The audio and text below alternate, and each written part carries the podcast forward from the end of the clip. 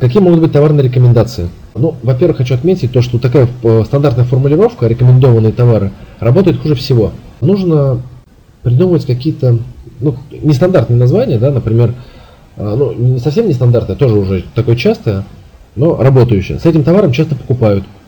Те, кто смотрел этот товар, затем купили. Э, люди, купившие этот товар, также покупают. Товары недели, популярные товары, вам также могут понравиться и так далее. То есть формулировки могут быть разные, и э, товары должны соответствовать как-то тому, что вы предлагаете. То есть люди, купившие этот товар, также покупают. Лучше, конечно, отталкиваться от реальной статистики, что люди покупают. Хотя бы не, не имея мощной системы, вы можете понимать, что э, люди, купившие iPhone, также покупают чехол, пленку, зарядку. То есть вы вот эти три товара разместили. Все, отлично. Людям э, это будет хорошо работать.